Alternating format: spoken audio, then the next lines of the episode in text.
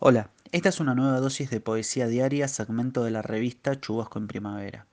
Hoy voy a leerles el poema número 9 del libro Cuando fuiste nube, de la poeta chilena María José Ferrada.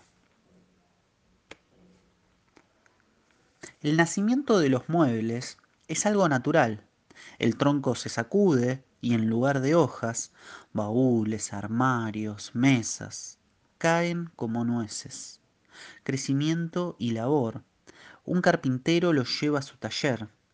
El taller tiene una ventana por la que entra el sol y el sol es una manta. Espera que maduren. Labor y fortuna. Tengo algo para ti en el bolsillo. Es un sofá. Lo encontré ayer mientras caminaba hacia mi casa. Ahí, entre los árboles.